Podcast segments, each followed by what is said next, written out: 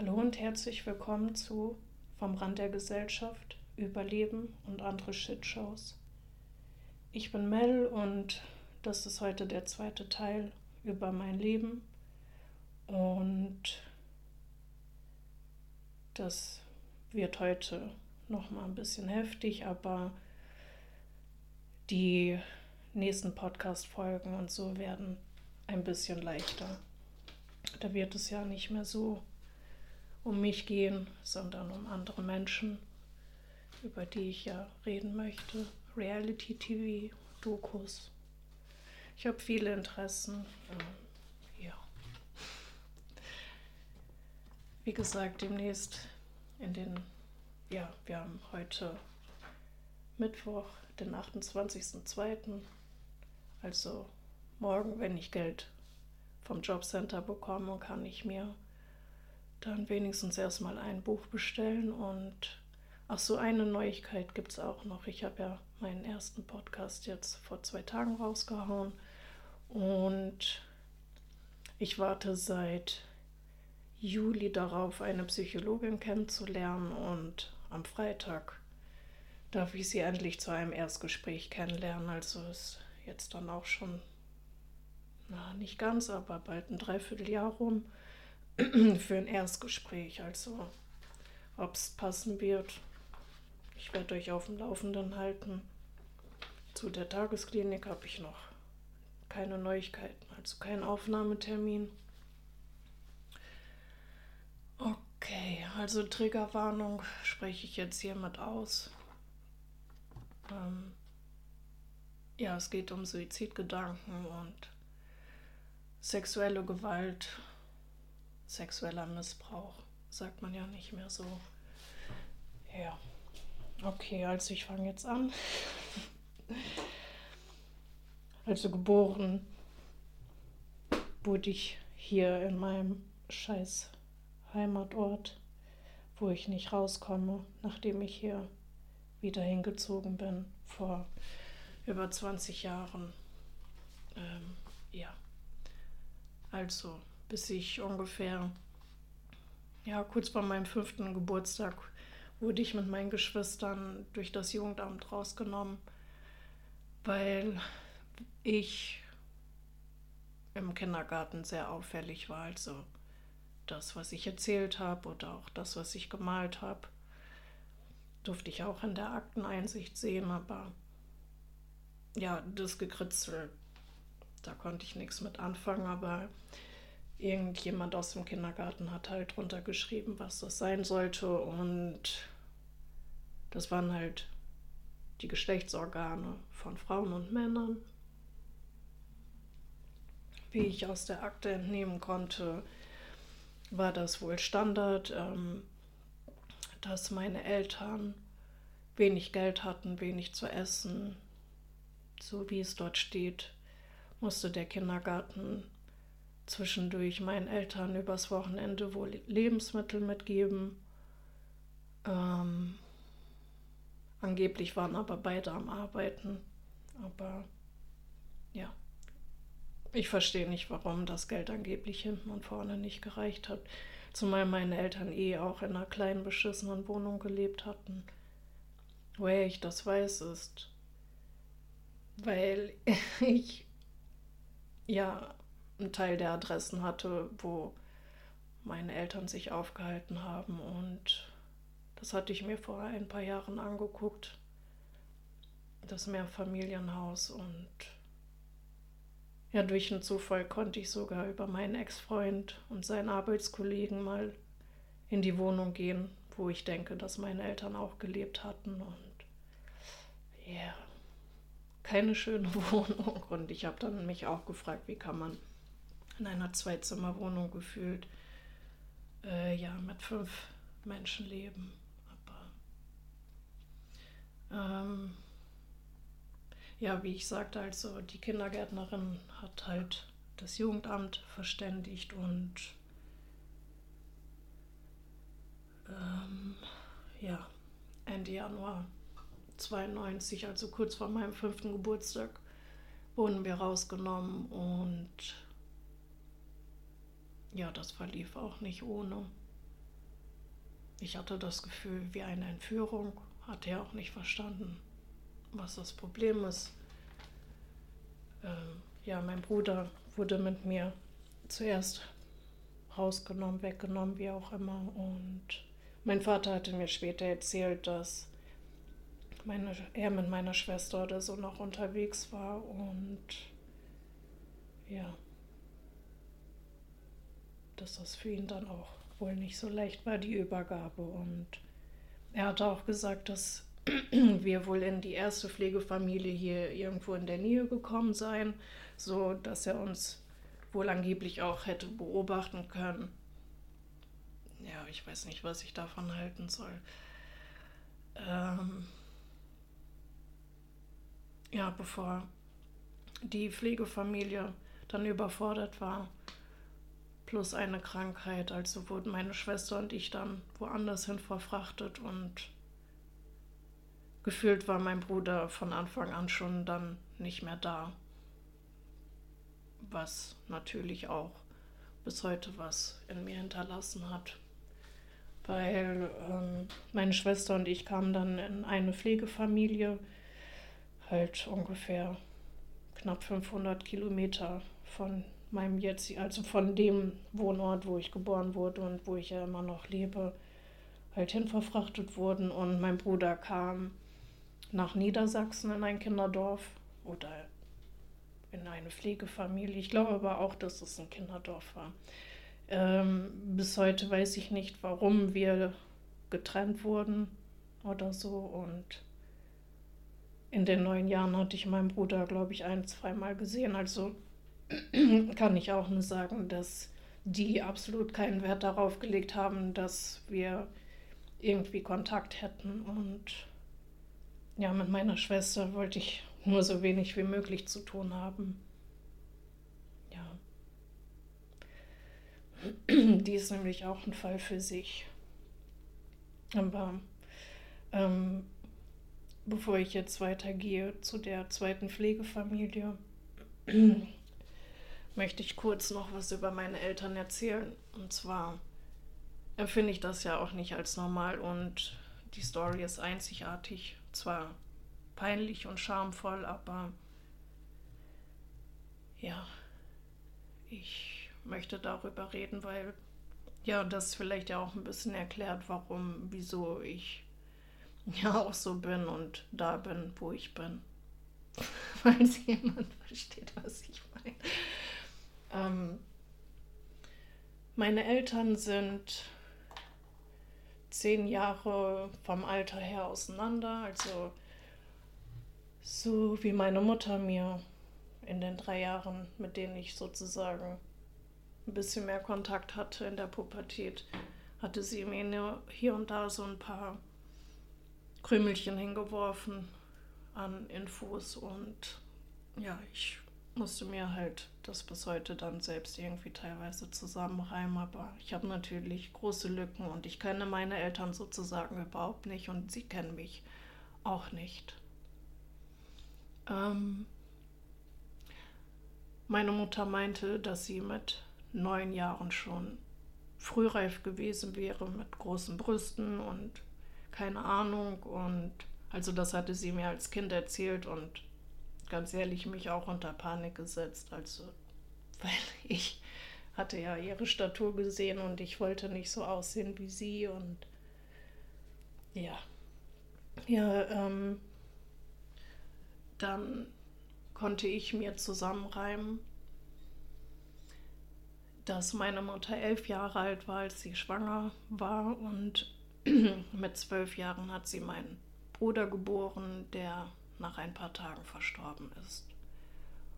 Und nicht nur, dass meine Mutter zwölf Jahre alt war, sondern mein Vater war 22 und ich weiß nicht, wie und warum sie die ganzen Jahre, bis meine Mutter volljährig war, noch Kontakt hatten.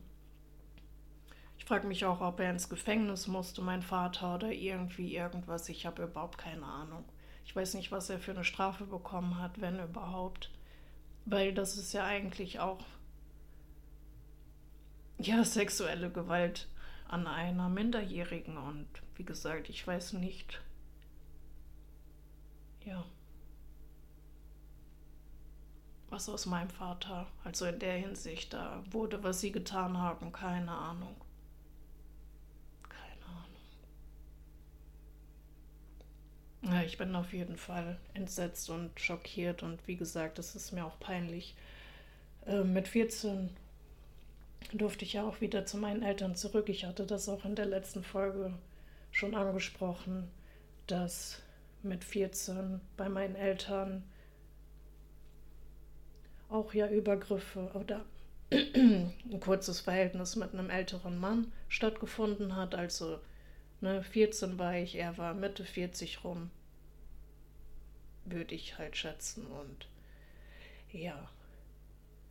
Ähm, und nicht nur das, also hatte ich ja auch in der anderen Folge schon gesagt, ähm, ihr hört das auch in meiner Stimme, ich bin leicht zittrig.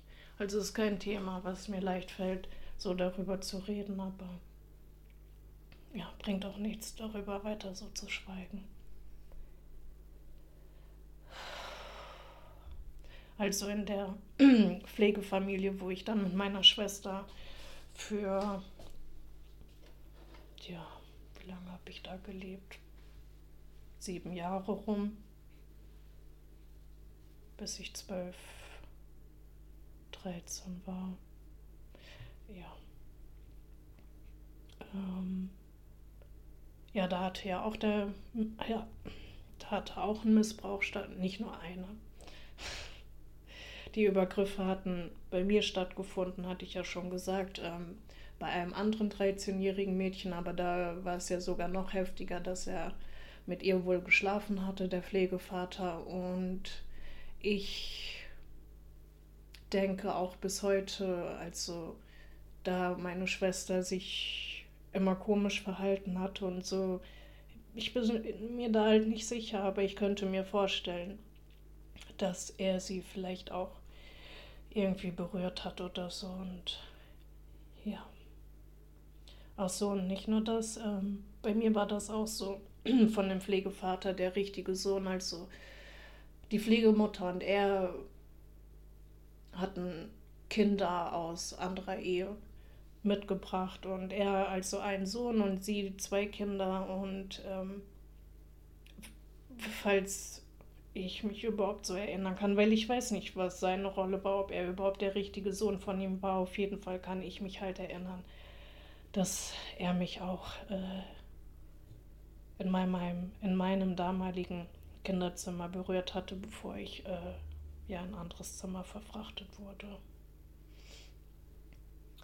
Ähm, also ich blieb mit meiner Schwester ähm, in dem Haus. Ich habe mich gerade auf den Hocker gesetzt. Ich wäre jetzt fast hier runtergefallen. Ich habe mich gerade erschrocken. Ähm, Entschuldigung. ähm, wo war ich jetzt stehen geblieben? Scheiße. Scheiße. Das hat mich jetzt gerade echt rausgebracht. Ähm, ja, ein bisschen Hickhack. Äh, ja, also aus der Pflegefamilie nachdem das dann an die Öffentlichkeit ging und die Polizei da war, etc., ähm, blieben meine Schwester und ich in dem Haus und in demselben Zimmer. Und das Einzige, was sich dann verändert hatte, war, dass mehr verschiedene Erzieher ähm,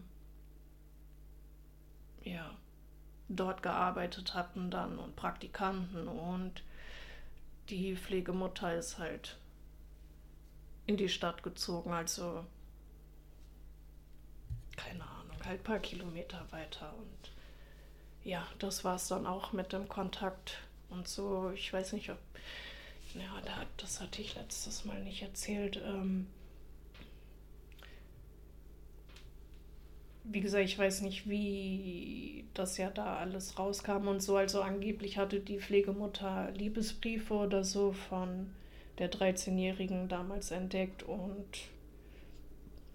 hat er das dann wahrscheinlich gemeldet oder so, ich weiß es nicht, oder ihn angesprochen. Wie gesagt, ich weiß nicht, wie das alles ablief. Ich konnte niemanden ähm, darüber befragen. Beziehungsweise habe ich auch nicht den Mut, mich ähm, ja, bei der Pflegemutter, also in Anführungsstrichen, äh, oder deren Sohn oder Tochter zu melden, weil meine Schwester mit denen anscheinend Kontakt hat. Also das habe ich zumindest vor über zehn Jahren, als ich noch bei Facebook war, gesehen und halt gedacht, okay, dann brauche ich gar keinen Kontakt aufnehmen, weil ich eh vermute, dass sie halt permanent eh nur schlecht über mich redet und ja, auch da also ich wünsche, ich hätte keine Schwester anstatt so eine, aber ja, auch da werde ich später noch ein bisschen was zu sagen. Entschuldigt gerade die Geräusche, ich bin ein bisschen nervös. Ich bin jetzt doch wieder am Stehen. Ähm ja. Ja, jetzt habe ich gerade wieder Leere und muss überlegen, wo ich jetzt weitermache. Ich habe mir zwar hier einen Zettel gemacht mit Punkten, Stichpunkten, aber ja, durch die ganze Hin- und Herspringerei bringt mir das dann auch nur wenig. Ja, ich will auch halt eigentlich nicht so viel erzählen, aber naja. Also bis dahin hatte ich dann schon drei Umzüge gehabt, also als Kind. Dann bin, ach so, das genau. Äh, ich war in der Jugendwohngruppe und ich weiß nicht, wie es dazu kam. Ähm, meine Mutter hatte mich besucht und ja, im Frühling um 2001 hatte ich meiner Mutter erzählt, halt, was in der Pflegefamilie passiert war und sie war so erbost und überrascht, dass sie von mir weggestürmt ist. Also ich wurde, auch da kann ich halt sagen, also bis heute, was Körperkontakt angeht, also ich habe irgendwie das Glück und eigentlich werde ich nur berührt, wenn es um sexuelle Wünsche von anderen geht. Ähm, oder wenn mir halt Ärzte wehtun. Nur die zwei Sachen kenne ich. Also es, ich habe niemanden im Umfeld gehabt, der mich einfach mal so in den Arm genommen hat oder irgendwie was. Ja. Ich hatte ihr das erzählt und wie gesagt, sie stürmte dann zu den Erzieherinnen und hatte sie konfrontiert und äh, ich war ja mit in dem Raum und habe ja mit angehört, dass äh, die Erzieherinnen sich so rausredeten von wegen, sie hätten meine Eltern darüber nicht unterrichten müssen, weil meine Eltern nicht erziehungsberechtigt waren. Also das hatte das Gericht denen ja entzogen und ähm, ja, dem Jugendamt oder halt der Pflegefamilie da übergeben, also dass sie ja da Sachen für mich entscheiden dürfen und unterschreiben dürfen. Ja. Und auch da nach dem Gespräch ist meine Mutter gefühlt halt, ja, rausgestürmt, hat sich grob nur von mir verabschiedet und hat sich dann zu meinem Vater aufgemacht und auch da ist letztendlich nur wenig passiert, als ich dann kurze Zeit später meine Eltern besucht hatte, ähm, hatte meine Mutter mich zur Polizei gefahren und ich hatte dort eine Aussage gemacht. Ähm, ich habe den Brief, glaube ich, dann nur einmal in der Hand gehabt von meinen Eltern oder so. Also die Polizei hatte einen Brief an meine Eltern geschickt, anstatt äh, ins, äh, zum Heim, sage ich mal. Äh, und soweit ich mich erinnern kann, stand in dem Brief drinne, auch da muss ich gleich was zu sagen. In dem Brief stand drin, ähm, meine Anzeige wird nicht weiter verfolgt, weil ähm, ich keine Daten in der Kindheit nennen könnte, an welchen Tagen er mich angefasst hat, ähm, wie häufig das war. Und der letzte Satz, glaube ich, stand so ungefähr da drin, dadurch, dass der Pflegevater schon im Gefängnis war, ähm, zwei Jahre dafür, dass er mit einer Minderjährigen geschlafen hatte, äh, ja, hätte ich mit meiner Aussage eh keine Chance oder irgendwas. Ähm, nachdem das dann war, also ja, ein bisschen später auch, meinte meine Mutter zu mir, dass ich daran schuld sei, äh, die Familie kaputt gemacht zu haben, weil ich im Kindergarten meinen Mund nicht halten konnte und dass ich doch versuchen soll, Schmerzensgeld einzuklagen oder so dafür, dass ich äh, im Kinderdorf da missbraucht wurde. Und also die, die Aussage hat sie mir mit 14, 15 so an den Kopf geknallt. Und als ich dann mit 20 die Akteneinsicht gemacht hatte und gelesen habe, wie meine Mutter darauf reagiert hat, auf den Missbrauch in meiner Familie, weshalb wir rausgenommen wurden, ich mit vier Jahren, ist, ähm, sie hat versucht, das zu vertuschen oder eigentlich sozusagen bis heute ist ja nichts und irgendwie war schuld.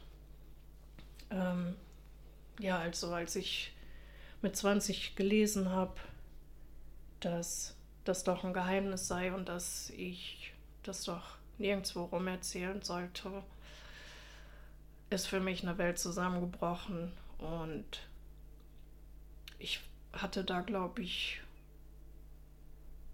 ein Jahr, anderthalb Jahre keinen Kontakt mehr zu meiner Familie, aber als ich das gelesen habe, hat sich das für mich erst recht äh, ja, rausgestellt, dass ich mit denen überhaupt nichts mehr zu tun haben möchte. Und ich hatte ja vorhin schon gesagt, mit meinem Bruder hatte ich eigentlich überhaupt keine Verbindung groß, als wir die drei Jahre oder vier, fünf, kann ich so auch nicht sagen, die vier Jahre, die ich bei meinen Eltern gelebt habe. Also das war auch eher gefühlt wie ein Bekannter, wie ein Kumpel, aber nicht wie ein Bruder. Ich weiß auch nicht, ob jemand das irgendwie nachvollziehen kann. Und meine Schwester, hatte ich ja vorhin schon gesagt, so ging mir halt schon immer auf den Sack. Entschuldigung, entschuldige meine Aussprache. Ja, also sie war immer das Gegenteil von mir. Ich war halt die ruhige oder beziehungsweise ich habe mich halt zurückgehalten und isoliert, weil mir die anderen Kinder und so zu viel waren und die Erzieher und also ich hatte nichts und niemanden, wo ich eigentlich ja reden konnte, Kind sein konnte, spielen und so gab es für mich nicht. Ich hatte darauf nur wenig Lust. Ja, auch so auch da. Ähm, ich hatte ja in der letzten Folge auch gesagt, so dass Erziehungsberechtigte, also in dem Sinne dann halt die Erzieher, äh, ja, mich stark triggern. Also schön, dass sie halt ihre Arbeit machen und äh, ja, versuchen, Kinder rumzukommandieren oder weiß ich nicht. Also für mich war das keine schöne Kindheit hier in Deutschland, nicht in dem Heim, nicht bei meinen Eltern. Oder sowieso mein ganzes Leben ist seitdem auch für den Arsch. Nur verschweigen und geh arbeiten, funktioniere. Reiß dich zusammen und halt deine Fresse. So sind die Dinge, wie mit mir halt umgegangen wird oder wenn ich ein bisschen mit meiner Geschichte nach außen gehe, also zu Therapeuten verschiedensten Arten,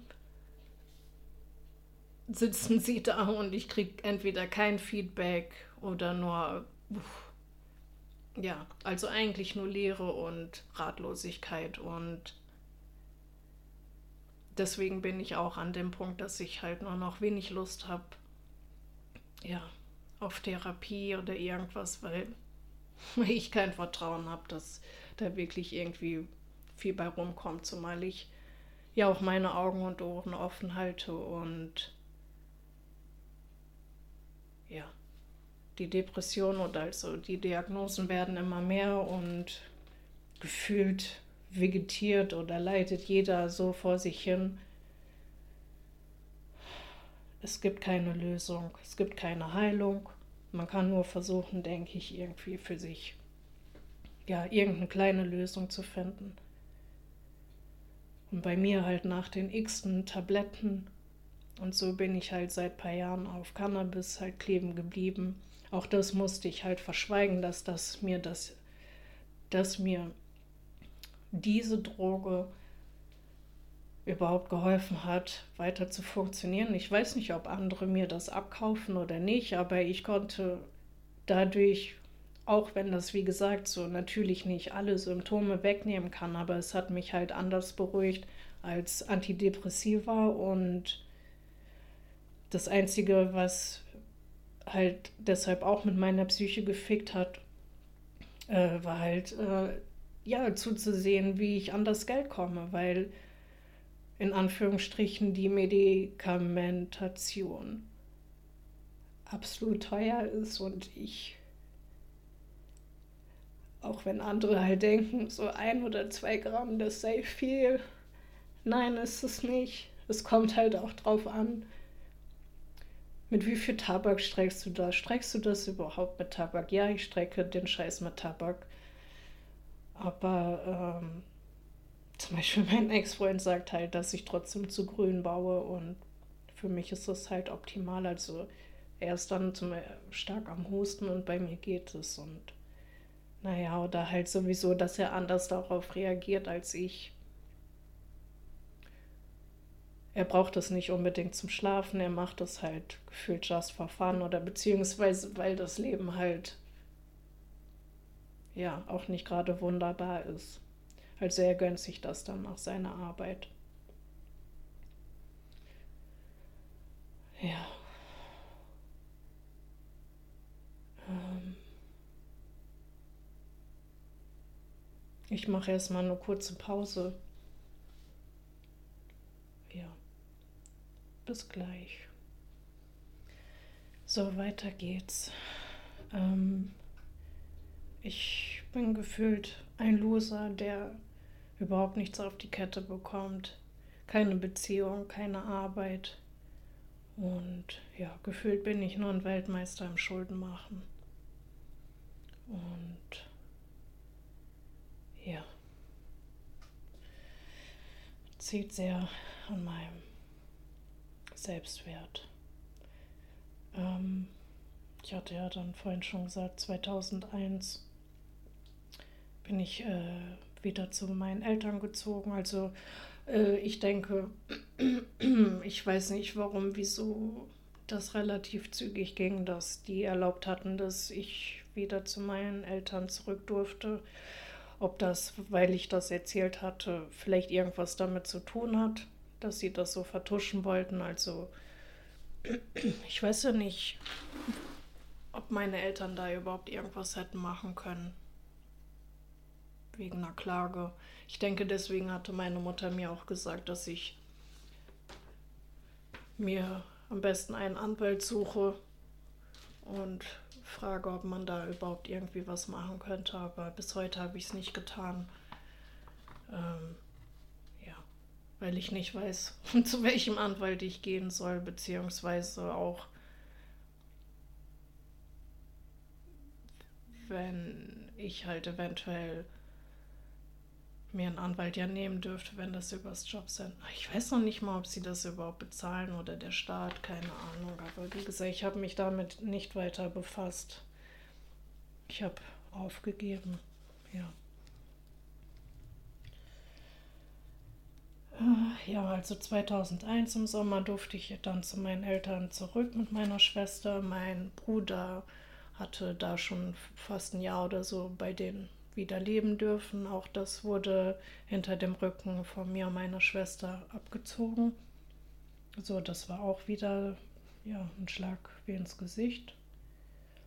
Ähm, bis dahin war ich auf der Realschule gewesen. Äh, in der achten ähm, ja, war ich in dem Zusatzfach Biologie so beschissen, dass ich äh, sitzen geblieben wäre und hatte mich dann entschieden, auf die Hauptschule zu gehen und ja, das war auch absolut katastrophal. Ich habe dann einen Monat bei meinen Eltern, ja nicht einen Monat, zwei Monate ungefähr bei meinen Eltern gelebt, bevor dann die Schule wieder gewechselt wurde, beziehungsweise der Wohnort. Ähm,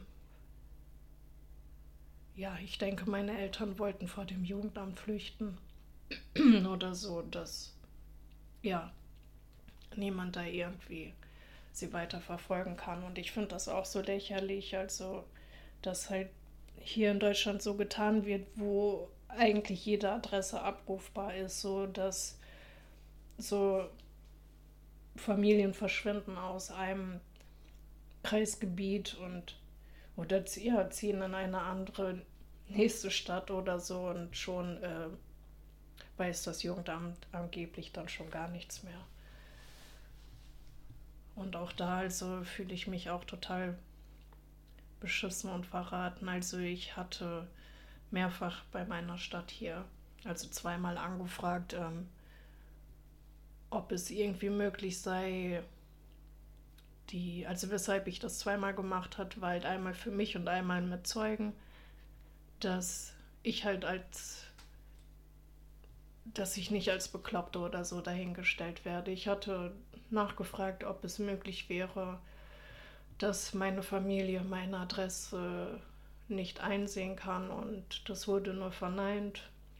Von wegen, es müsste dann eine Anzeige oder irgendwie was anderes vorliegen, weshalb sie das dann nicht könnten. Und weiß nicht, ob das jemand nachvollziehen kann. So seitdem ich bei meinen Eltern raus bin, also ähm,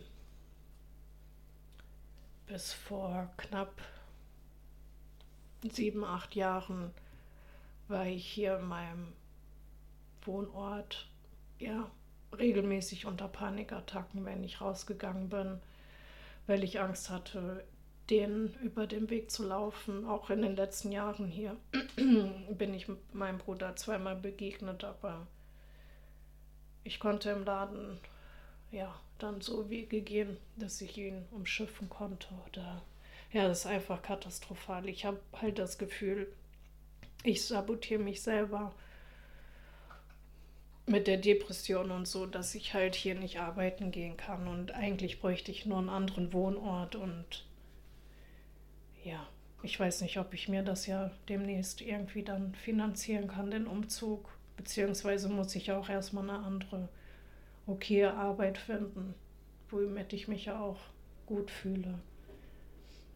Ähm ja, also nicht nur, dass ich da halt den Schulabstieg hatte, ich habe ähm, mich da nicht rauskämpfen können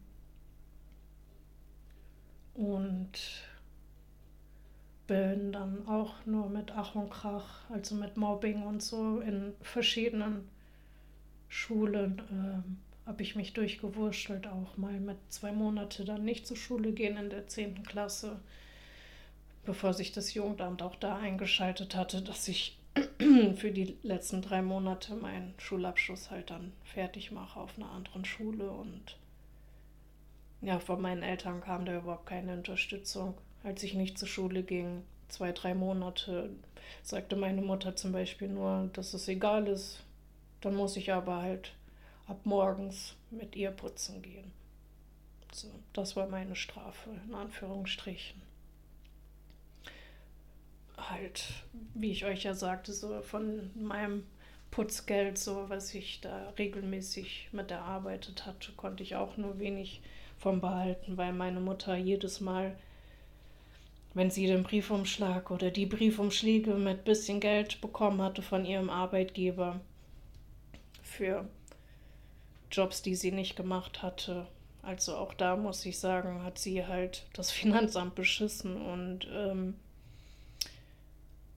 ja, meine anderen Geschwister mit auf Minijobs angemeldet oder auch mein Cousin so, dass sie dann halt mehr Geld hat, als das, wenn sie ja mehr gearbeitet hätte, hätte sie ja auch mehr Steuerabzüge erhalten und ja, also ein Scheiß, aber ja, wie gesagt, so, also ich bekam kein Taschen, wir bekamen kein Taschengeld von meinen Eltern, also und auch da, also nach einem, zwei Monaten, nachdem wir wieder zurückgezogen waren, ähm, fing das an, dass wieder weniger zu essen da war, also nach und nach immer weniger, immer weniger und wie ich euch sagte, wir sind ein paar Mal umgezogen, Schulwechsel, war alles meinen Eltern scheißegal, wie meine Schwester und ich damit irgendwie zurechtkommen. Ähm,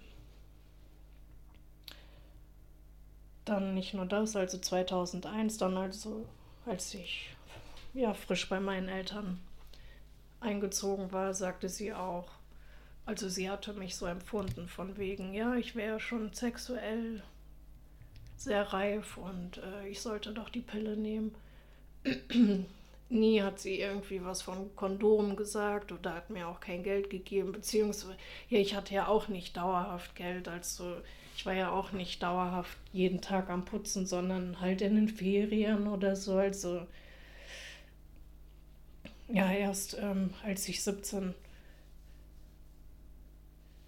ja, mit 16, 17 fing das erst an, dass ich dann mit untertagtäglich nach meiner Maßnahme zum Beispiel noch also ich war dann neun, fast zehn Stunden am Putzen, äh, am Arbeiten, am Putzen dann halt nach der Maßnahme nach den acht Stunden. Und auch da sind Sachen mit meinen Eltern halt vorgefallen. Zum Beispiel, ich kann es mir heute nur so erklären. Ich weiß nicht, ob es anderen genauso geht, weil ich das noch nie von irgendjemandem gehört habe. Ich vermute, dass ich entweder von der Kindheit an oder zumindest dann in der Pubertät oder so ähm, Probleme mit der Schilddrüse bekommen habe. Mit der Pille zusammen, die ja dauerhafte Schwangerschaft vorgaukelt, fing es an, dass ich Zahnentzündungen bekommen habe und ich weiß nicht, ob andere sich daran erinnern können. Oder zumindest die, die, die kein Geld haben, können das halt nachvollziehen. So eigentlich bis jetzt vor ein paar Jahren war es hier halt so, dass dann die Zähne gezogen wurden. Und bei der Unterschicht oder ich weiß nicht, woran sie das sehen oder ob man damals schon auch den Beruf ja immer angeben musste, auf jeden Fall. Ähm, ja, wird halt hier wurde sich bei mir zumindest nicht drum bemüht, irgendwie um Zahnersatz oder so. Ähm, ja, also seit 2001 habe ich dann nach und nach so immer mehr Zähne verloren, gerade im unteren Bereich. Also da hatte ich auch in der letzten Folge gesagt, dass ich irgendwann eine Prothese unten brauchte, weil ich da schon nur noch gefühlt so sechs, sieben Zähne unten hatte. Äh, ja, dann nicht nur das, also die. Ich hatte dann noch einen Zahnverlust, als ich die Prothese hatte und äh,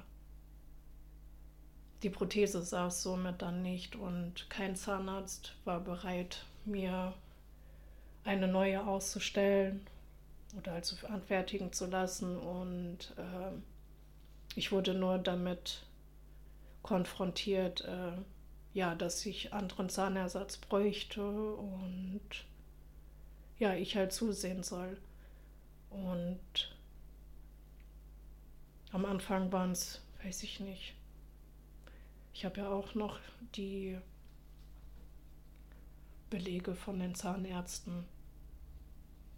Aber ich glaube, es waren immer so um die mindestens 3.000 bis 7.000 oder wenn nicht mehr Euro, die ich angeblich dafür hätte aufbringen müssen, äh, ja, damit die Zähne halbwegs gemacht sind. Und so wie mir das vorgelegt wurde, beziehungsweise gesagt wurde, wie meine Zähne dann aussehen sollten, war ich nicht damit einverstanden. Also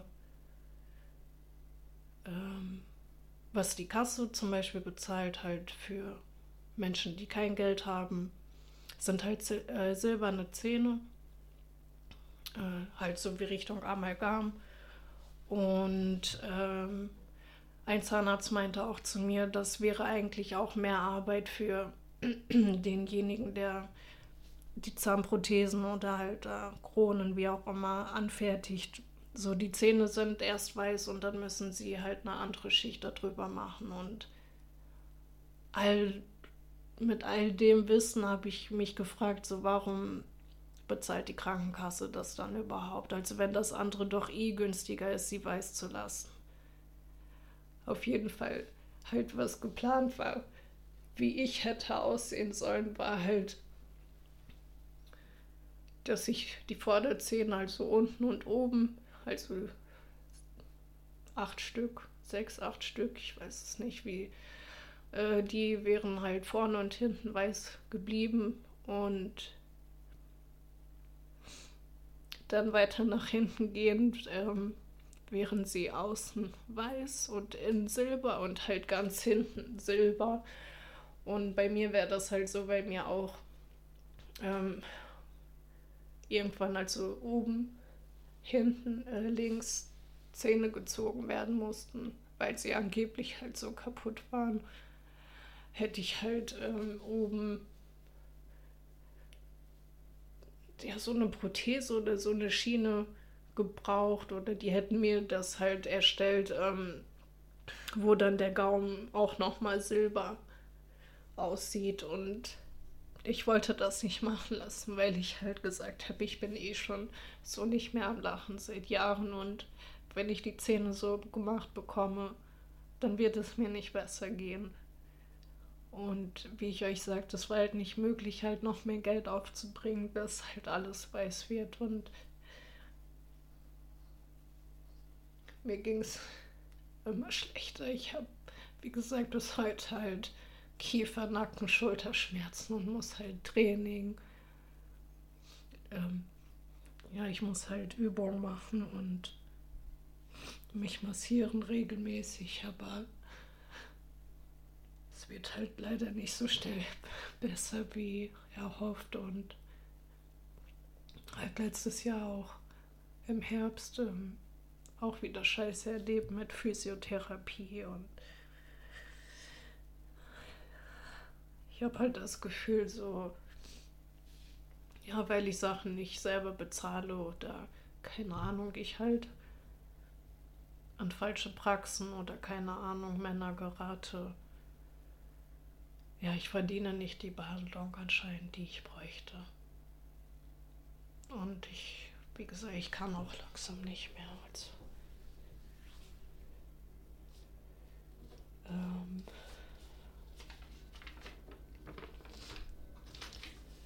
so, also, ähm, ja, und letztendlich, also, die, meine Zähne, mein, meine Mundhöhle war halt katastrophal.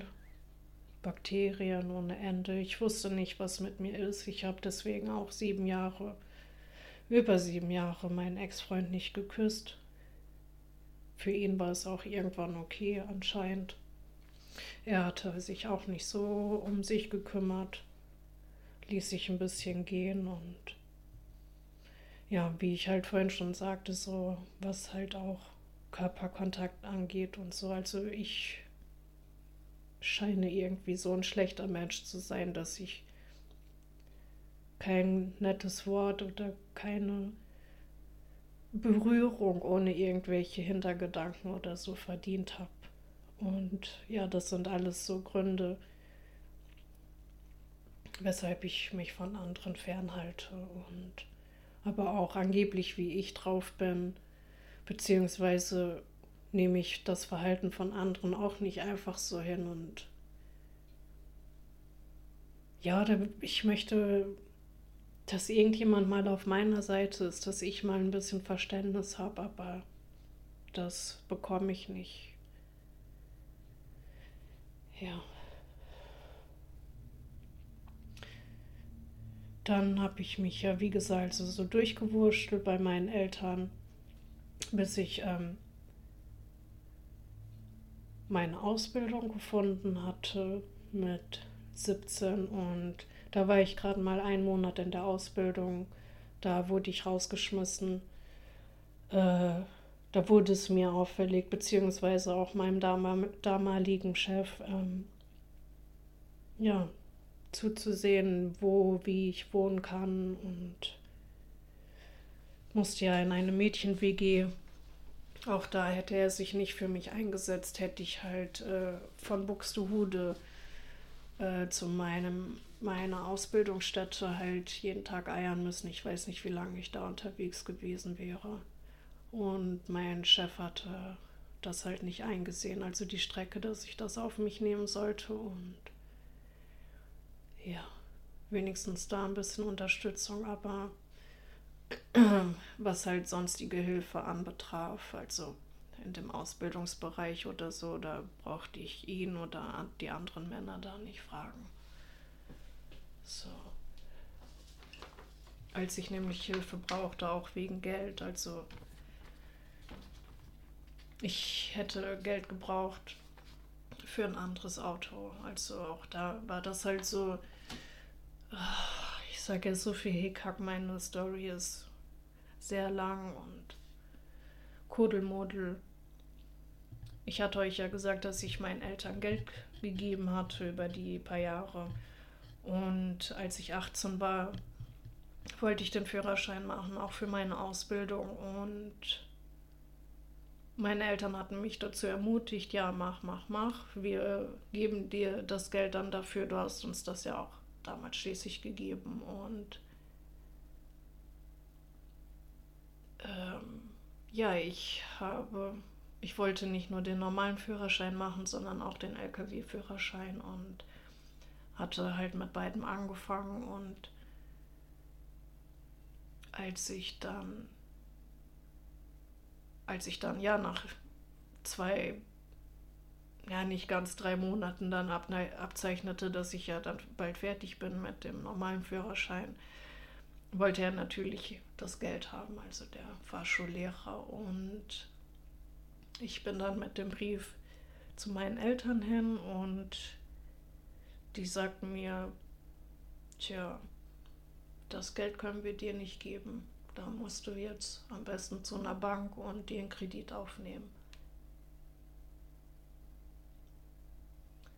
Und somit war ich mit 18 direkt mit 2000 Euro verschuldet. Wie gesagt, ich hatte vorher überhaupt keine Möglichkeit, durch irgendwie was mir was anzusparen oder ich musste da schon von Monat zu Monat leben und ja. Meine Mutter hatte mich halt zur Bank gefahren und bla. Hatte mich dann dazu gedrängt von meinem, hatte ich euch ja gesagt, ich hatte so um die 400 Euro rum vielleicht raus, netto. Ähm, ja, ich habe die, die Bilder noch vor, meinem Au vor meinen Augen. Ähm, ich hatte meinen Lohn erhalten, also Mitte des Monats damals und äh,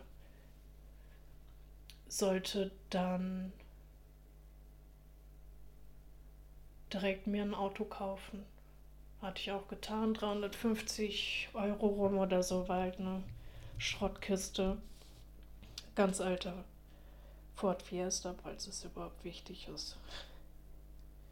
Ja, da habe mich halt mit dem Auto dann rumgeärgert und das Auto machte Probleme und ich hatte auf meiner damaligen Firma, also weil ich auf dem Bau gearbeitet hatte, habe ich halt die Männer gefragt, ob sie wüssten, was mit meinem Auto ist, beziehungsweise hatte auch ein Kfz-Mechaniker von meinem Chef äh, drunter und drüber geguckt und keine Fehler gefunden. Und auf jeden Fall ein paar Tage später war das Auto tot. Ich fuhr damit von der Firma Richtung meine Eltern und ja, ich kam aus dem einen Ort nicht mehr weg. Ich weiß, ich habe mir das glaubt, ich hatte schon keine Handynummer mehr von meinen Eltern und so musste ich einen Arbeitskollegen damals anrufen und ja, der musste mich abschleppen und ja, dann konnte ich mir noch für kurze Zeit äh, das Auto bei meinen Eltern leihen, bevor sie mir das auch weggenommen hatten. Was sie ja natürlich auch selbstverständlich halt gebraucht haben, auch wenn keiner von beiden. Also mein Vater war damals nicht am Arbeiten und meine Mutter halt wie immer, ja, hier, da putzen. Und ich weiß nicht, ob sie noch ein Auto hatten. Ich glaube aber, das war das Einzige. Äh, ja. Also zwei, genau, 2004 war das dann, dass ich die Ausbildung angefangen hatte, erster Rauschmiss. Dann musste ich ja zusehen mit meiner Schwester. Also wir wurden ins Hotel verfrachtet. Dann musste ich da auch zusehen, dass wir irgendwie an Essen drankommen, weil das Hotel auch, glaube ich, einmal die Woche zu hatte oder I don't know.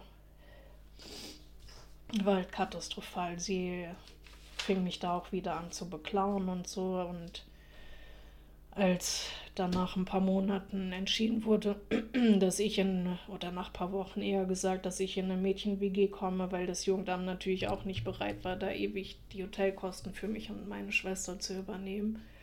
Ähm, ja, kam ich in eine Mädchen-WG, äh, wo ich dann halt ja, jeden Morgen mit dem Zug zu meiner Ausbildungsstätte dann halt eiern musste. Und meine Schwester kam ja über 40 Kilometer weit weg, auch in so ein immer diese Beschönigung, Jugenddorf, aber halt so über eine christliche hm, Einrichtung. Naja, ist ja auch egal, denke ich. Ja, auf jeden Fall, da hatte ich nur noch äh, sporadisch mit ihr mal Kontakt. Ich hatte sie ein, zweimal, glaube ich, besucht und mal telefoniert, aber auch da kackte sie mich halt jedes Mal an. Und äh, also auch da vorher bei meinen Eltern, also wir, oder in der Kindheit hatte ich mich halt schon von ihr zurückgezogen, auch weil ich mich in ihrer Nähe nicht wohlfühlte. Sie bekam Aufmerksamkeit, die ich nicht bekam. Sie wurde jahrelang getragen bzw. geschoben und ich war ja immer die ältere und vernünftigere ich brauche keine Unterstützung. Ich, wie andere sehen, die Erwachsenen, Erzieher und vom Jugendamt, bekomme ich das ja alles gut anscheinend alleine hin.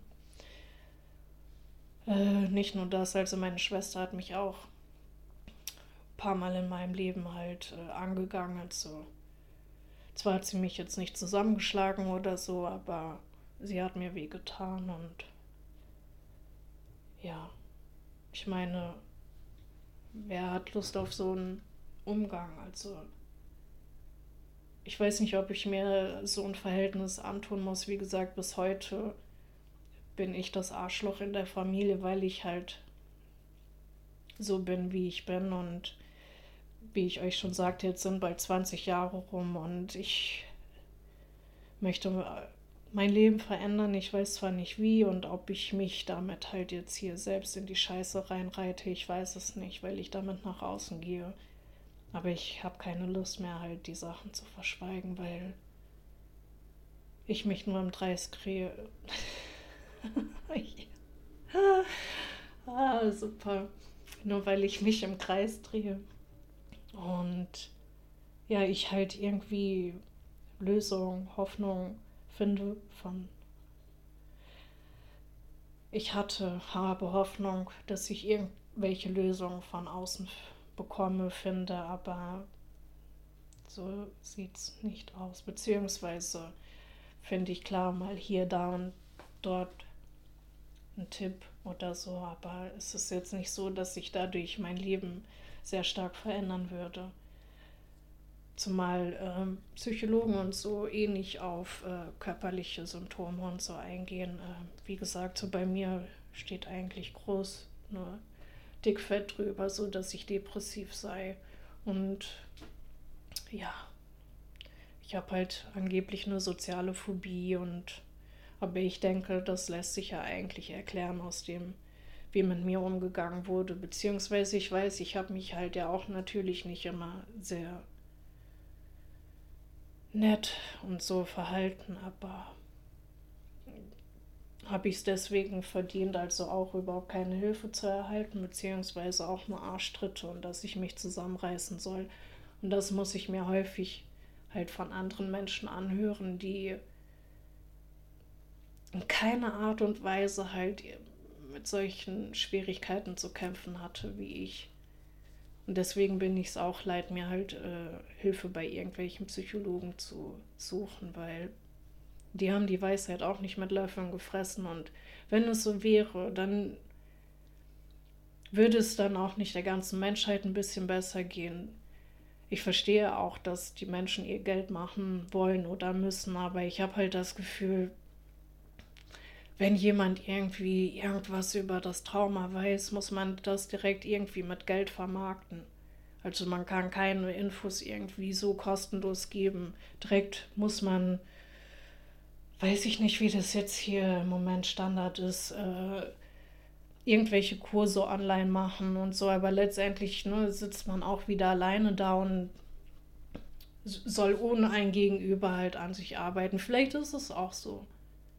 Vielleicht denke ich auch, dass es zu so viel verlangt ist, halt von anderen irgendwie was zu erwarten. Aber ich denke mir so, ich sage es jetzt mal so verfickt nochmal, ihr habt fast zehn Jahre studiert oder so, Bücher gelesen und aber wo sind halt die Fälle? Oder wenn sie dann in Kliniken gehen oder so. Aber ich habe halt nicht das Gefühl, dass ja, die Psychologen da irgendwie wer weiß, was für Tipps hätten, dass es einem oder mir besser ginge. Also ich, ja, muss mich darüber beschweren. Ich könnte einfach nur kotzen. Ähm,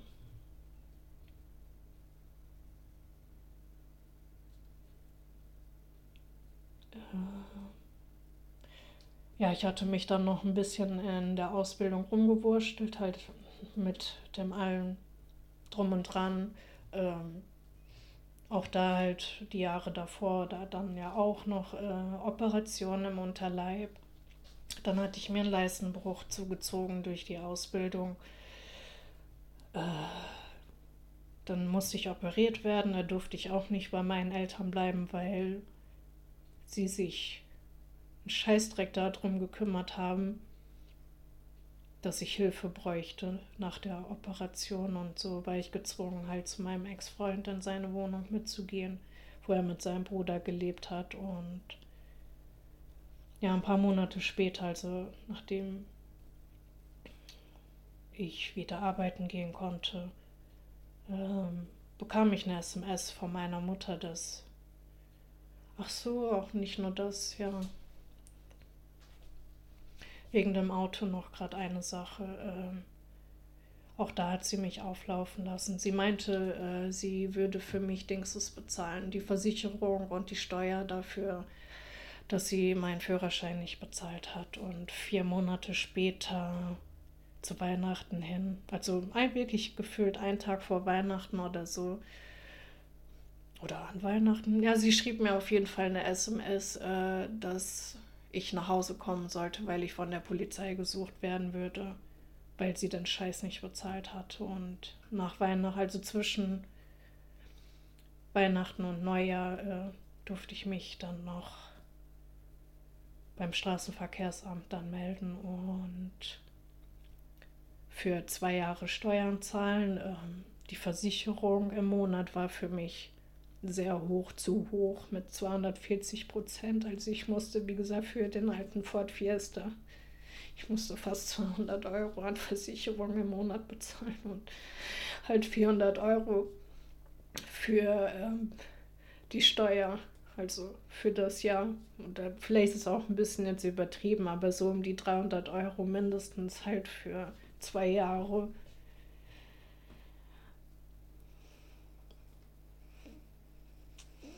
Und ich habe, ich war in der Ausbildung, ich hatte nicht viel Geld und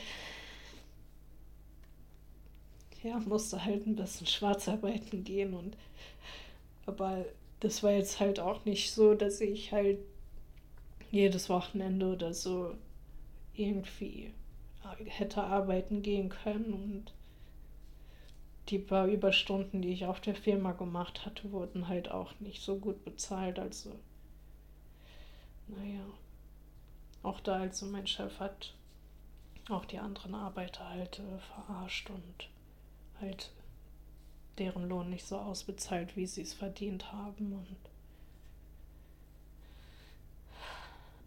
ich habe dann halt kurz danach die Ausbildung abgebrochen, also nachdem meine Eltern mir ihr Auto sozusagen weggenommen haben und mein Chef mich, warum auch immer, so verständlicherweise, also ich hatte ihn gefragt, ob er mich unterstützen könnte, ähm, nicht schenken oder so, aber halt, ob er mir Geld leihen könnte, dass ich mir ein anderes Auto hätte kaufen können. Und er sagte mir halt nur, dass er keine Bank sei. Und ja, da ich halt so in der Scheiße steckte mit Geld also und Essen. Also ich wusste damals schon nicht mehr ein und aus und habe dann halt gekündigt. Äh, ja, nachdem meine Eltern mich mit der SMS rausgeschmissen hatte. Ich hatte zwei Wochen angeblich Zeit, um meine Sachen zu holen.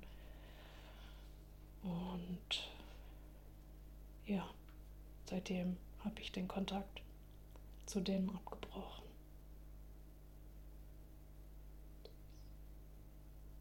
Also seit 2006 wurschtel ich mich alleine rum. Immer mit gefühlt nur einem Partner und da habe ich halt auch kein Glück gehabt. Der kam halt auch nicht aus einer guten Familie und wir haben so viel zusammen erlebt, was uns natürlich auch ein bisschen zusammengeschweißt hat, aber auch voneinander entfernt hat, weil er mit seiner Geschichte halt anders umging als ich. Ähm, durch die Aktion die er ständig mit seinen Kollegen veranstaltete und äh, der ganze Scheiß, den ich bis dahin erlebt hatte, hatte ich 2007 gefühlten Nervenzusammenbruch, weil ständig über meine Grenzen drüber gegangen wurden. Also ich hatte halt versucht durchzusetzen, dass ich es halt nicht so mag, dass sie sich halt dauerhaft zudröhnen, ob mit Gras oder anderen Sachen, aber das kam eigentlich dann auch erst später, als zu Anfang war es halt es war halt nur das Gras in Anführungsstrichen. Ähm, aber ich hatte es halt da noch nicht verstanden. Also warum, wieso man den Scheiß überhaupt bräuchte. Und ja, wie ich euch sagte, also 2007 dann in der Tagesklinik wurde mir von Therapeuten geraten, halt mich zu trennen und dass ich halt ganz alleine da stand nach der Trennung interessierte auch niemanden. Ähm, so dass ich ja doch irgendwann, also nach Monaten, dann wieder bei ihm ankam. Also wir hatten nie, nie Kontaktabbruch, aber halt natürlich ein bisschen weniger. Ja, auf jeden Fall habe ich halt auch mit ihm so viel erleben dürfen und müssen, dass er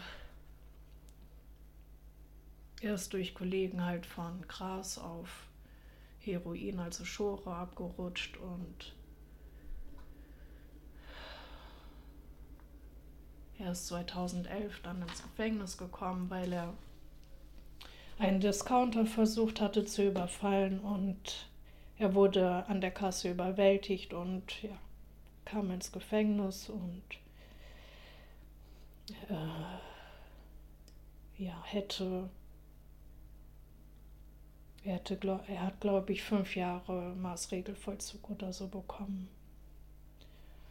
Und ja, Also seitdem,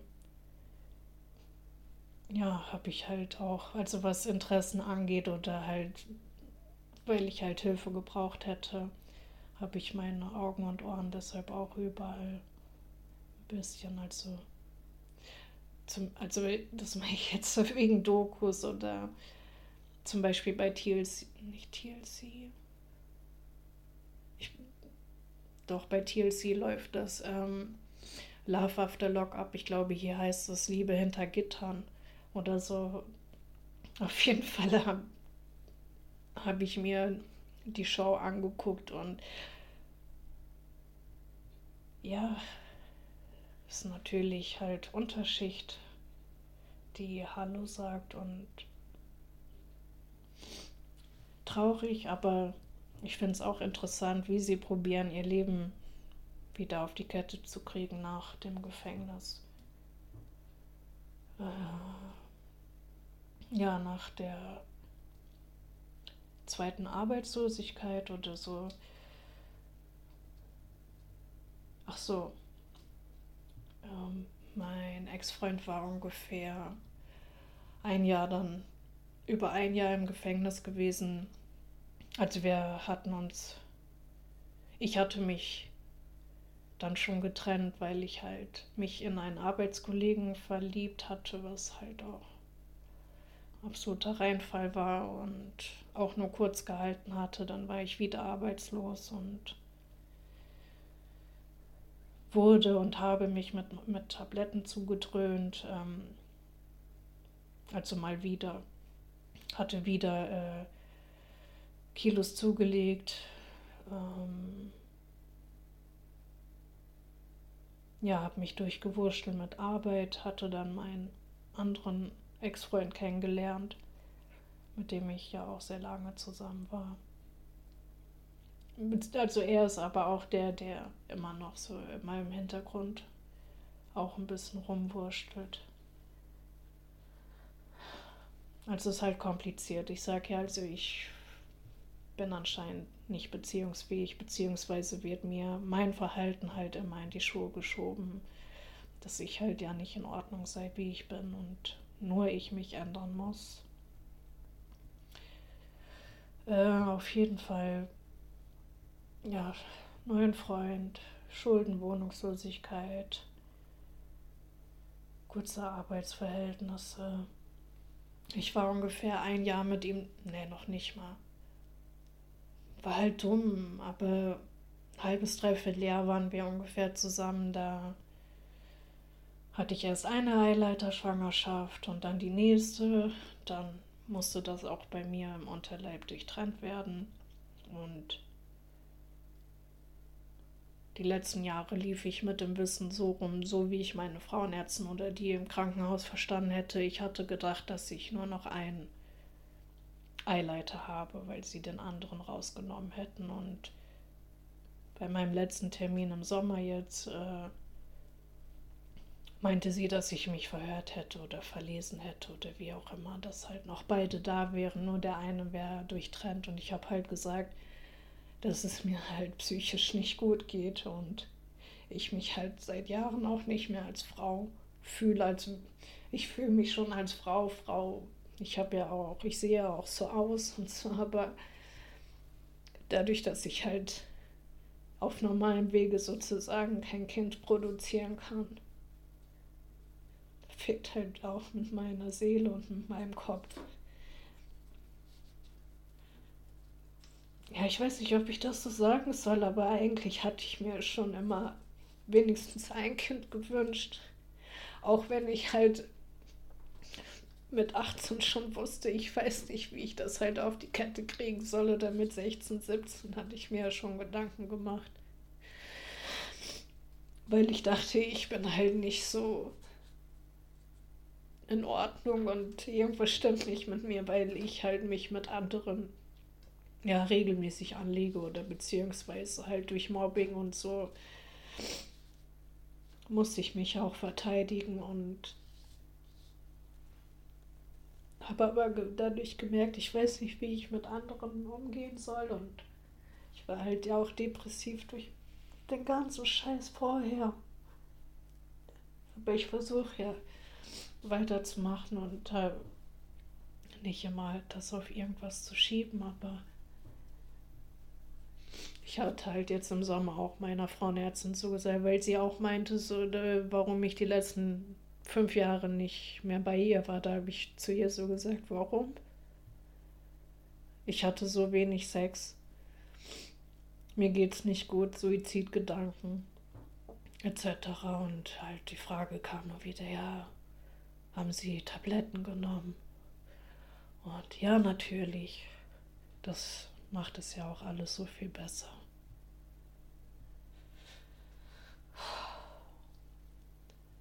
Ich hatte 2016 eine Fehlgeburt und wie gesagt, so habe mich dann noch ja, ein, zwei Jahre zur Untersuchung begeben, da einmal im Jahr und dann habe ich es halt sein gelassen, weil obwohl ich mit meinem Ex-Freund noch zusammen war, äh, mir ging es so beschissen, dass ich halt keine Lust auf Sex hatte. Nur wenig. Und wie ich euch ja schon vorher sagte, so, man lebt nebeneinander her, man sitzt nebeneinander, ich werde nicht angefasst, ich weiß nicht, wie ich auf den Partner zugehen soll und ja, dann mit allem drum und dran durch Schulden und so, also die sich geleppert haben. Die knapp 12.000 oder 15.000 Euro. Dafür musste ich eine Insolvenz beantragen. Hab dann in der Zeit auch versucht, den Realschulabschluss nachzuholen, hatte dann in der Schulzeit dann auch die Fehlgeburt im Sommer. Hab dann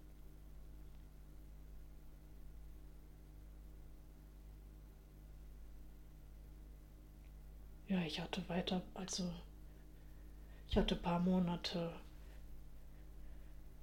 äh, hätte ich wieder arbeiten gehen sollen müssen, ähm, bevor das ABI im Sommer weiterging, also bevor ich das anfangen könnte. Und auch das war wieder problematisch, Arbeit zu finden und ja, musste letztendlich mich auch, glaube ich, für kurze Zeit wieder beim Jobcenter melden und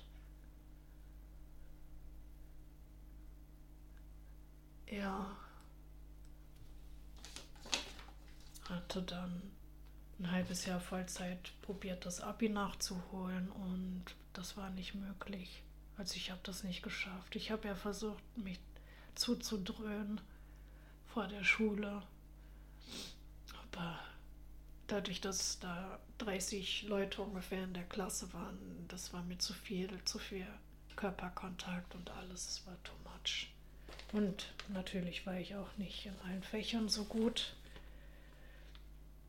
Dann habe ich mich äh, bei der Rentenversicherung gemeldet für eine Reha. Äh, durfte ja bald ein Jahr dann warten, bis äh, ich aufgenommen, also bis ich einen Platz dann zugewiesen bekommen hatte. Und auch da muss ich sagen, also ich musste zu einem Arzt, äh, ja, der irgendwas da halt für die Rennversicherung halt beschreiben sollte, da, ja.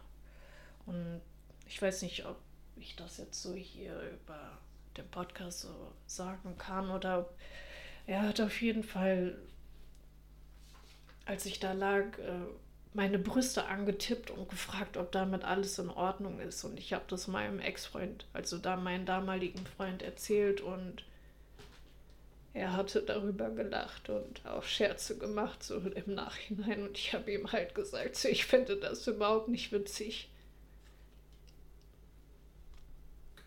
Und dass das für mich auch eine Art Übergriff ist, auch wenn er ein Mann ist oder so. Er hätte, wo war das Problem, mich einfach so zu fragen, ob mit meinen Brüsten oder mit meinem Brustkorb oder was weiß ich, was er da wollte.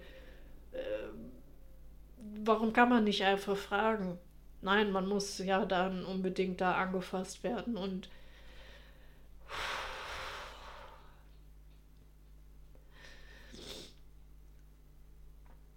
ja, also, mir ging es damit nicht gut. Vielleicht äh, halten das jetzt andere auch für übertrieben, aber ich hatte euch schon die Übergriffe vorher erzählt und auch das muss ich euch sagen, als meine Eltern mich rausgeschmissen hatten. 2006, ähm,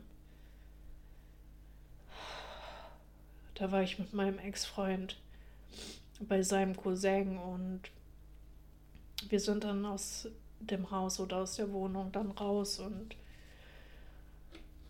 hatten halt ein Lagerfeuer angemacht und weiß ich nicht, was auf jeden Fall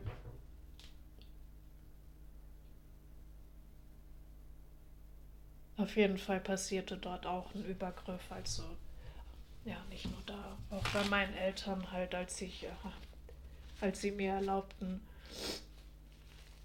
ähm, mit Älteren in eine Disco zu gehen, da war auch ein Übergriff, weshalb ich mich auch nachdem dann zurückgezogen habe von den Menschen und oder also von den Kollegen von meinem Bruder. Und niemand hat gefragt, warum, wieso, weshalb. Ähm, ja, wie gesagt, so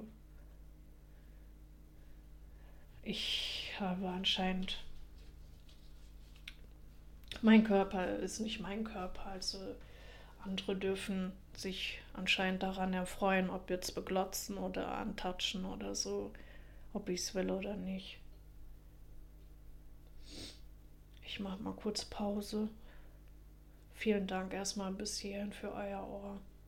Ich muss mal gerade die Nase putzen und ich rauche ein. Bin wieder da. Vielleicht habt ihr es auch geschafft, wenn ihr überhaupt noch dran seid.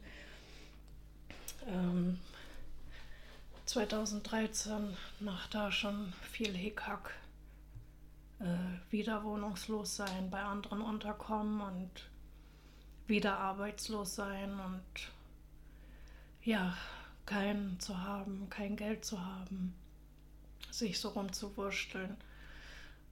Ähm, ja, hat äh, andere hatten mich halt dazu verdonnert, halt zum Neurologen zu gehen oder zur Neurologin äh, Psychiatern und anderen Scheiß. Und auf jeden Fall eine Neurologin hatte mir 2013 äh, Tabletten verschrieben, die ich auch eingenommen hatte, weil ich halt absolute Schlafprobleme hatte und habe.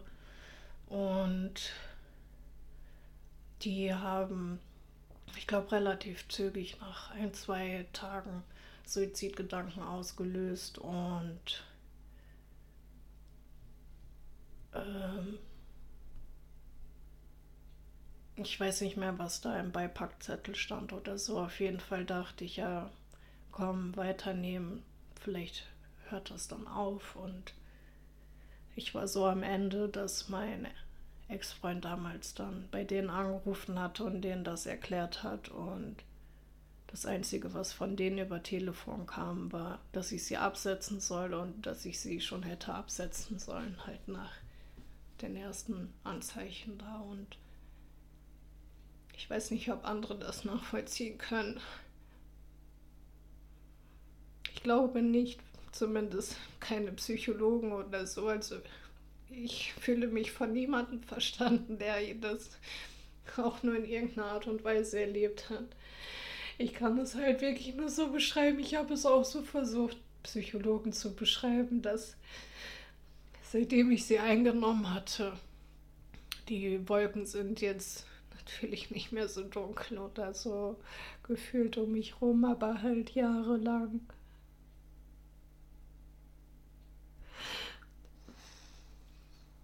Mehrfach am Tag hatte ich halt die Stimme in mir, die halt gesagt hat, dass das alles sowieso keinen Sinn hat und ja, ich hatte halt Suizidgedanken, beziehungsweise verfolgen sie mich halt immer noch teilweise. Hatte ich ja in der anderen Folge schon gesagt, so, dass es jetzt für ein paar Monate mal Ruhe waren, aber mir geht es halt wieder schlechter. Ich denke auch, weil Druck herrscht, weil ich halt demnächst arbeiten gehen muss und ich halt nicht weiß, wie ich das schaffen soll und ja,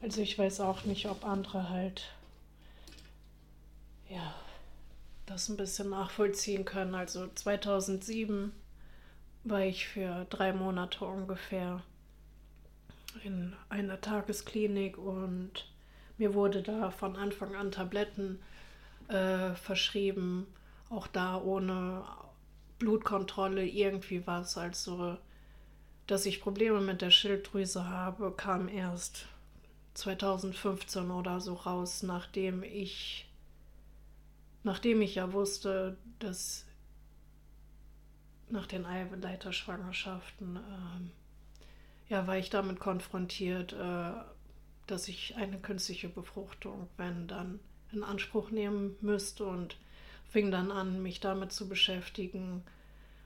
Und dass man am besten hier in Deutschland verheiratet sei, wegen dem finanziellen, ähm, dass man da ein bisschen mehr Unterstützung durch die Krankenkasse bekommt. Aber mein Ex-Freund war zu dem Zeitpunkt so drauf, beziehungsweise ist er immer noch so drauf, dass er kein Kind in die Welt setzen möchte, weil er sein Leben auch nicht auf die Kette bekommt mit Arbeit und allem.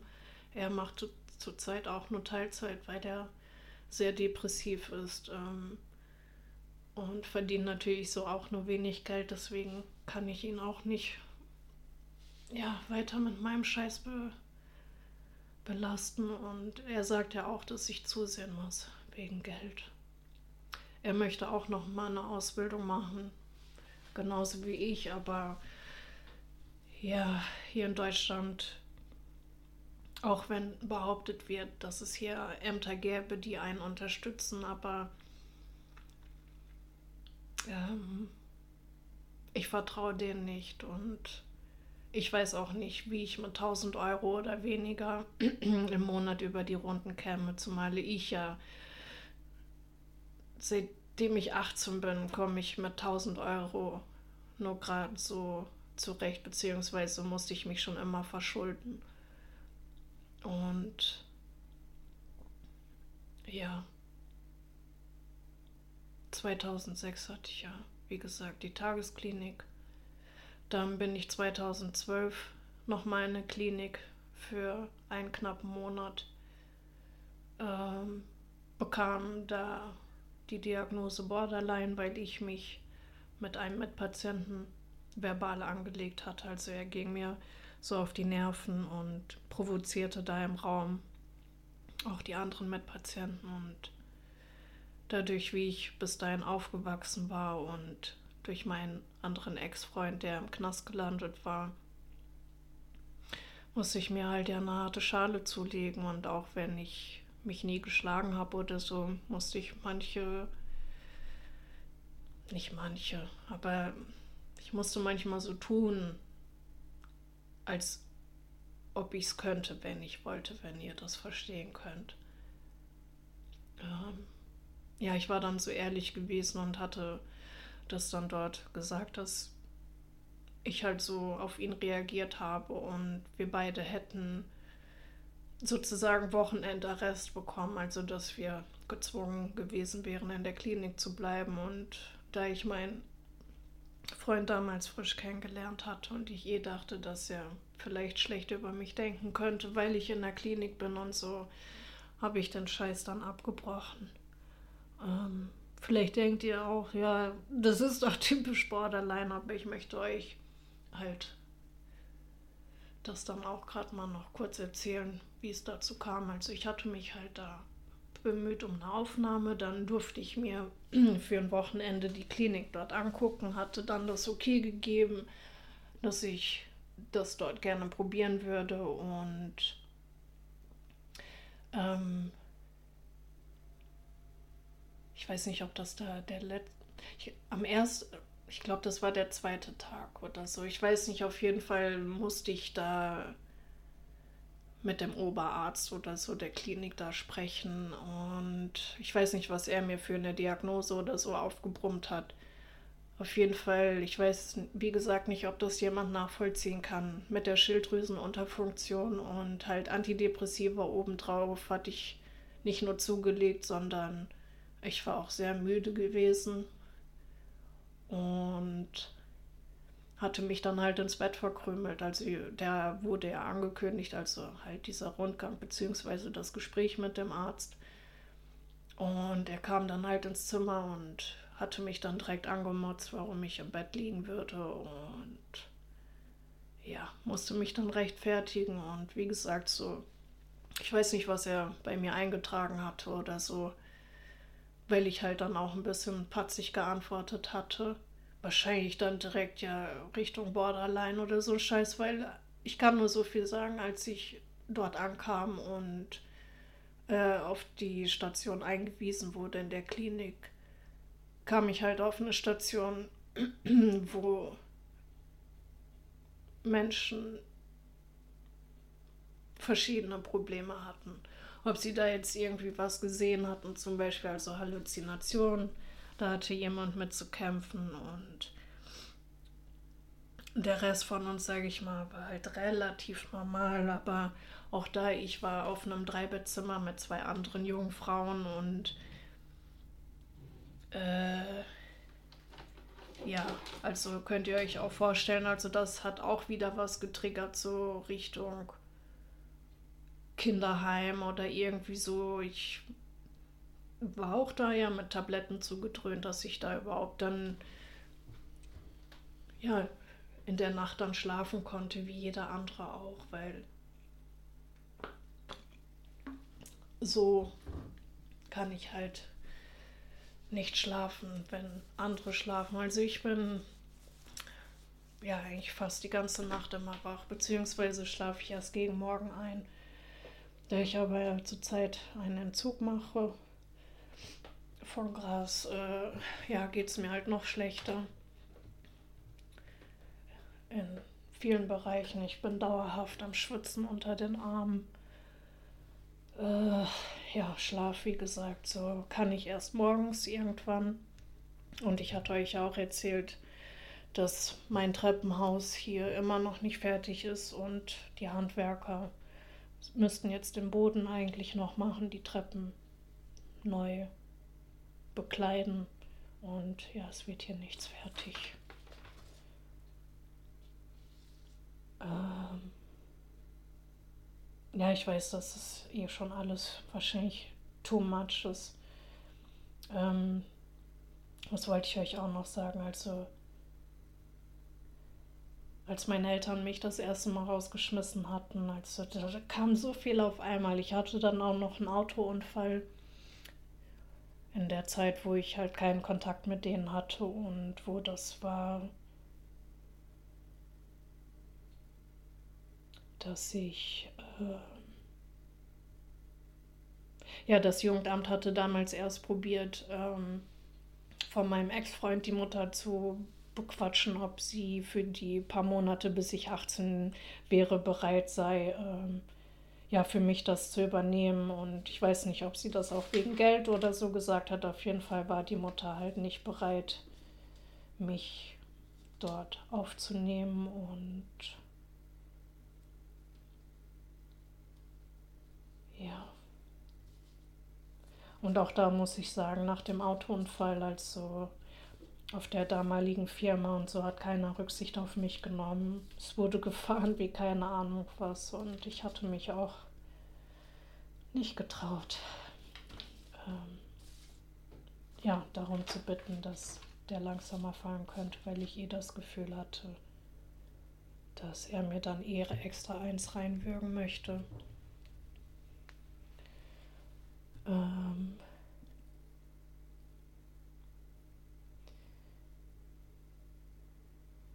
ich hatte in der letzten Folge ja auch angekündigt, dass ich Tabletten vorstellen könnte, die ich genommen hatte, aber ich will, wie gesagt, für keiner der Tabletten auch nur irgendeine Werbung machen, weil ja, ich außer dass ich dick geworden bin, mich komisch gefühlt habe. Ähm, und wie gesagt, dann die einen sogar Suizidgedanken seitdem ausgelöst haben. Äh, ja, kann ich nichts empfehlen. Ich könnte zwar darüber reden, aber ich würde es in einer extra Folge, wenn dann machen oder so, falls sich jemand von euch bei mir melden würde. Aber ich denke nicht, dass das ja so hilfreich sein wird.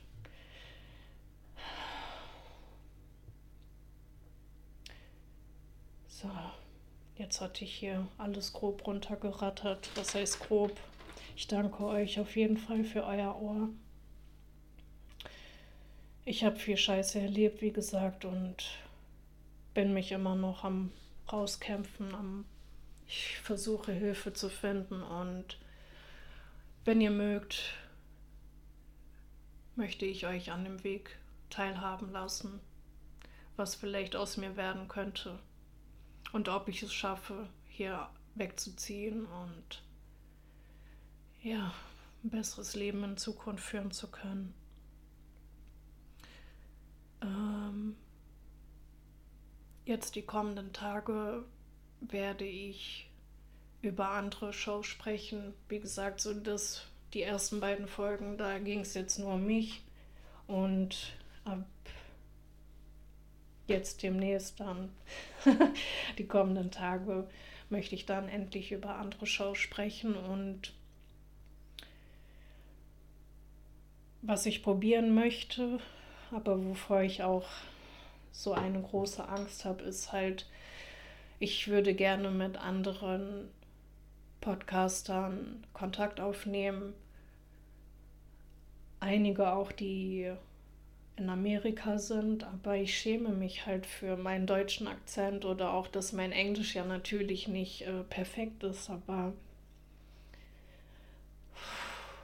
ich höre denen seit drei Jahren zu, also teilweise. Und es ist zwar nicht so, als ob ich sie ja persönlich kenne, aber dadurch, dass sie auch hin und wieder Stories von sich erzählen und ja, fühle ich mich denen doch ein bisschen nah. Und wie gesagt, durch ähm, die Reality-Shows hoffe ich, dass ich dann einen Zugang finden kann. Und aber wie gesagt, ich schäme mich halt für mein Englisch und habe halt Angst, dass sie oder auch ihr euch natürlich über mich lustig macht, aber die englische Sprache macht mir Spaß und auch da, also ohne die Sprache und YouTube-Videos und Podcasts, wäre ich auch, glaube ich, nicht hier, wo ich jetzt bin. Also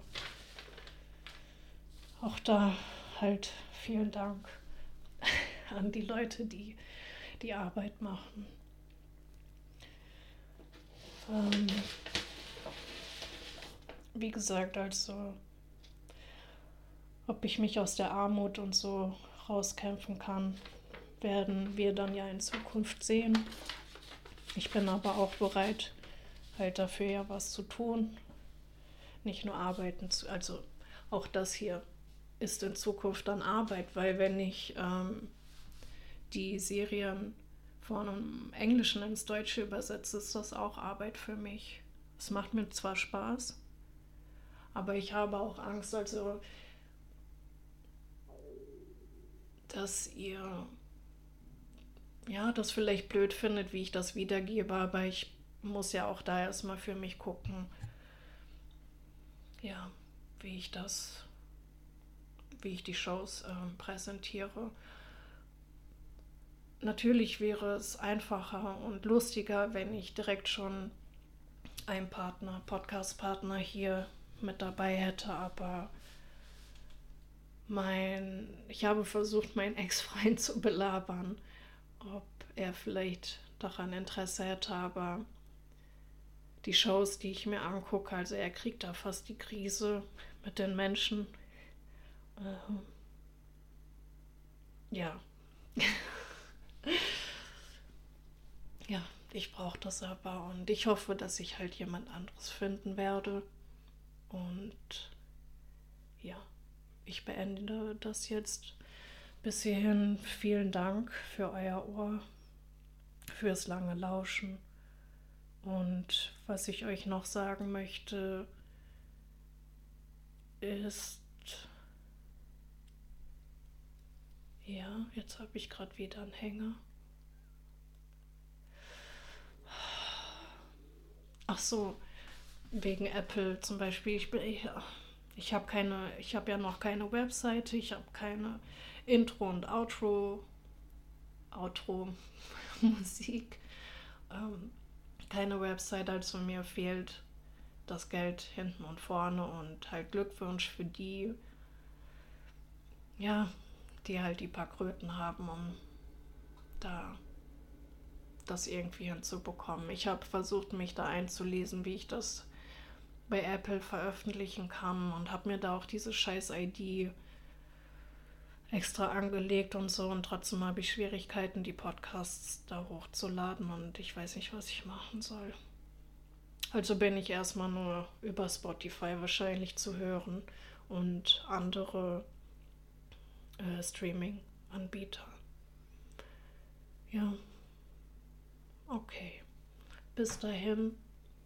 Ich wünsche euch alles Gute und ja, bis die Tage. Macht's gut.